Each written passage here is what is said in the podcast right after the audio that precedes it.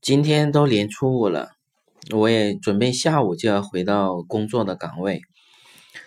现在接下来我就和大家呢分享一下关于一线九零后的对中国未来三十年走势的一个讲解。中国负利率、楼市的异常火爆。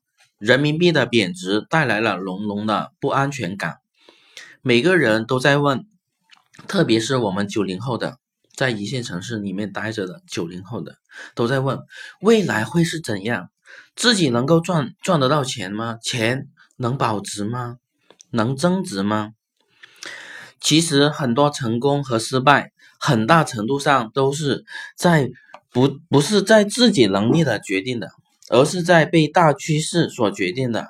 如果在一个不是普遍性的盈利市场上的时候，我们会发现赚钱一般都是辛苦钱，也就是跟人比体力活才能赚到的钱，要花更多的时间做更多的调研，那些都是辛苦钱。唯一盈利性的机会其实只有一个，就是猪都会赚钱的时候，我们才能赚有赚钱的机会。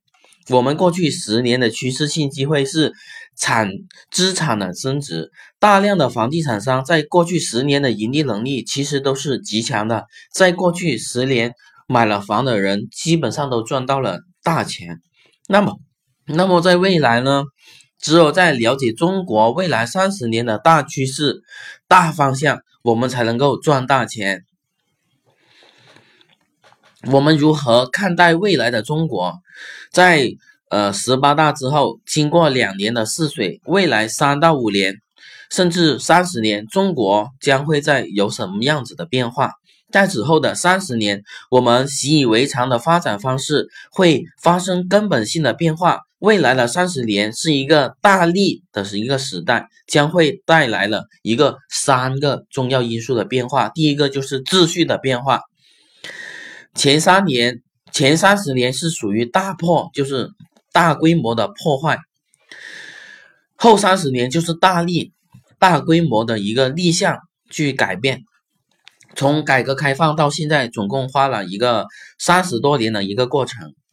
前三十年可以说是大破，破掉了许多传统的观念、传传统的思想。在过去的三十年里，发展就是硬道理，发展。就是要敢冲敢想敢变。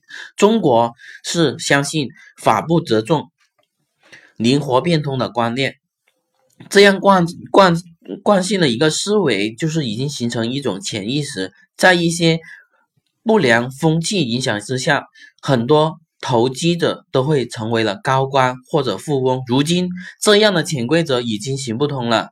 大破的时代已经过去，大利的时代正在到来。为了破解这种潜意识，需要重新建设规则和秩序，所以这次的反腐需要用一定的时间，可以说是要彻底连根拔起。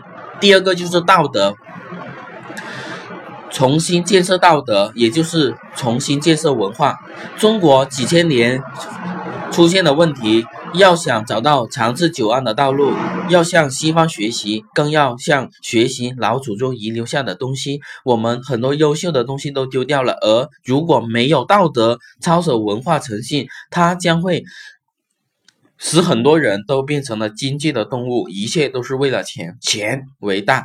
而现在开始五到十年，最重要的肯定是信用。没有信用将会寸步难行，不讲信用的时代将会越来越承受不起。我们现在迫切要需要重建文化，中国的传统文化礼义廉耻，这些都是经过经已经开始呃在民间进行反扑，嗯，重建道德需要十年到二十年的时间，这个过程肯定是需要大量的一个呃嗯发一个改变。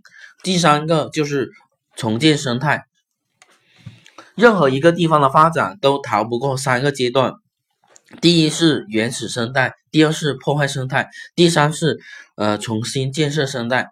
英国伦敦一百年前被被称为雾都。现在只要不下雨都是蓝天。日本用了三十年治理环境，在东京街头走了两个小时，你都会感觉到环境非常好，见不到一点垃圾。所以谋求发展。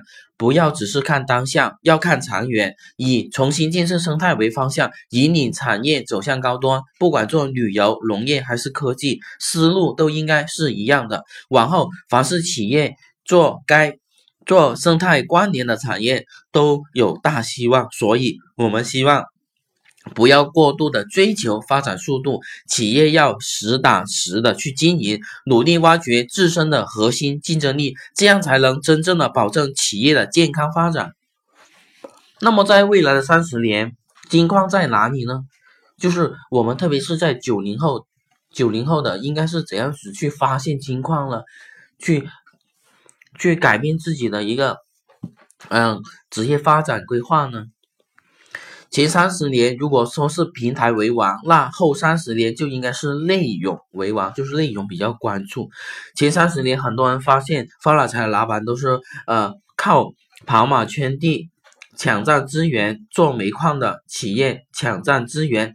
现在能源价格下降了，全部套死在里面。房地产企业也是如此。原来我们做地产的时候，原原来做地产的时候，一百亩。就不得了的，现在动辄上万亩，很多企业都套牢死在里面了。所以追求速度，很多做房地产和城市运营，大多都在玩概念和炒作，很少有人下功夫去完善它，真正去做内容。下一个三十年的内容为王，平台因内容而产生价值。做健康产业企业，做的看起来只是一个小小的生命。呃，了扬仪器，但是很好的市场前景，以及以及考虑做到规模和速度，现在应应该把内容做实，才能有更大的发展空间。